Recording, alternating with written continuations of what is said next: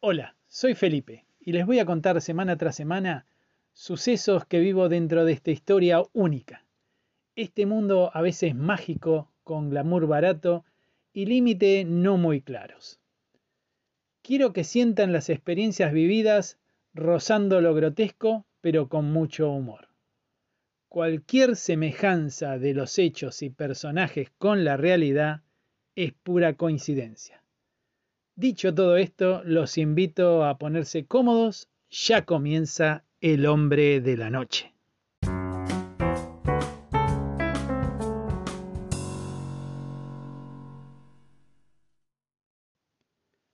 Los boliches funcionaban perfectamente. Estudio, diamante, magia. El poder económico del grupo Beta se acrecentaba a mares. Había que pegar el salto de calidad y para todo esto la movida tropical resistía. Eh, estaba débil, pero no caía.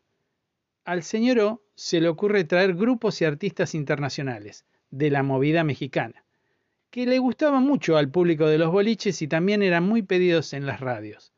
Empezaron a sonar muchos grupos de esas tierras. Los nombres extraños para Felipe. Los valores que se manejaban eran increíbles, todos en dólares, además del alojamiento y de los viáticos.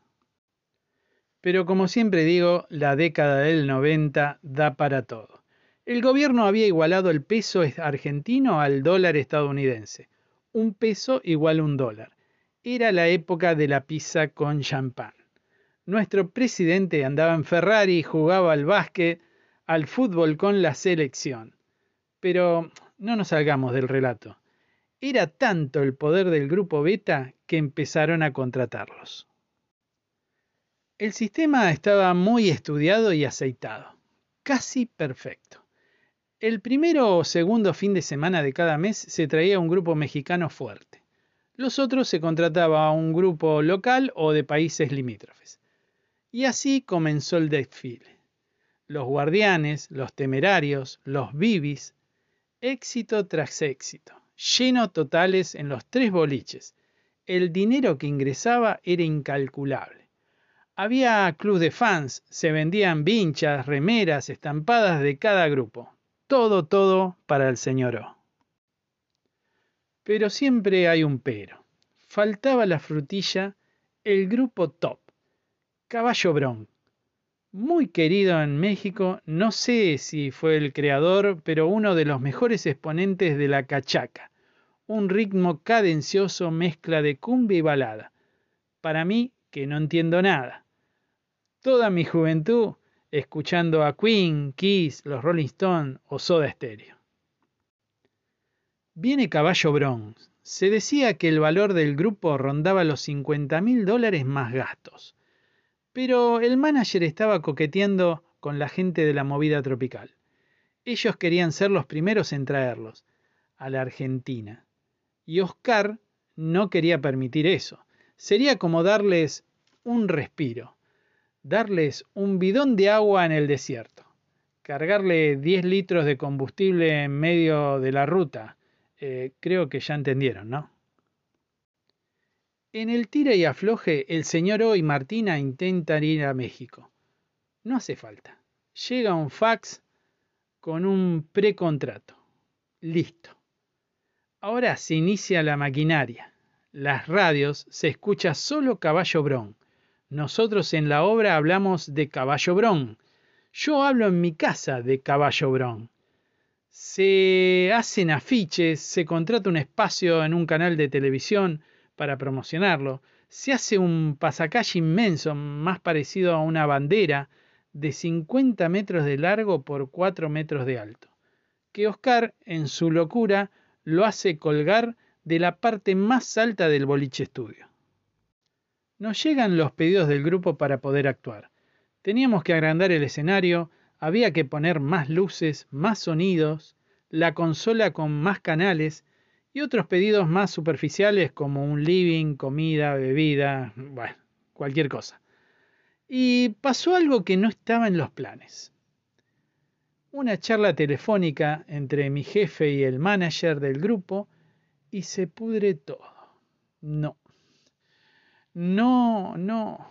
Me llamo urgente. Felipe, baja el cartel Caballo Bron no viene con nosotros.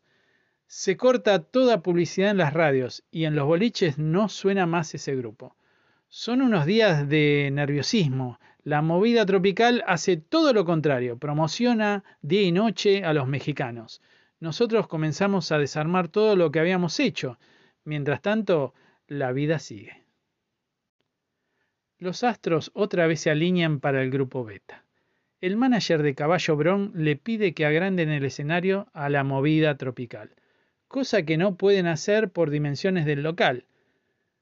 Entonces, ¿qué hacen? Rompen el contrato y allí estaba el señor O esperándolos. Firman nuevamente. Ya no hay medias tintas. Otra vez armar todo. Y con menos tiempo. Fran y Ricky se mueven rápidamente. Eduardo, el herrero cordobés, se encarga del escenario. Subimos la bandera pasacalle, radio, todo listo. A esperar a Caballo Bron. El grupo tocaba el sábado ellos llegarían el viernes al mediodía. Oscar les prepara el recibimiento, manda micros al aeropuerto con fanáticas y Ramón junto a ellas. En el estudio se había organizado un asado con gaucho y paisanas como mozas. Pero el avión se retrasa y el asado casi se pasa. Llegan al boliche, Caballo Bron, cuatro mexicanos, dos de casi dos metros de altura y dos que no pasaban el metro y medio, con diez más que formaban la comitiva. El cantante era muy agrandado y distante, el resto no, y los chiquitos eran muy cómicos. Pero se fueron rápidamente, y nosotros comimos el asado por ellos. Sábado a la noche, todo listo. La gente respondió. Seis mil personas, récord no cabía más nadie. Aparte 30 dólares la entrada. Todo estaba muy organizado. Hasta teníamos dos ambulancias en la salida trasera del boliche. Me ubiqué en la cabina para ver el recital de cerca. Un asistente del basterista nos pregunta si teníamos algo para tomar. Nosotros le dijimos que había gaseosa. Nos miró con cara rara. No nos entendió. O nosotros no le entendimos a él. Comenzó el concierto. Delirio. 70 minutos sin parar. Todo sale bien. Éxito total. Objetivo recumplido. Casi 250 mil dólares de recaudación en todo concepto. Recuerdan el 1 a 1, ¿no? Los mexicanos deslumbrados nunca habían tocado en un lugar cerrado tan equipado. Yo no salgo de mi asombro. A mí me interesaba que el local resistiera, y lo hizo. Objetivos diferentes, pero que forman parte de un todo. De este mundo del hombre de la noche. Chao.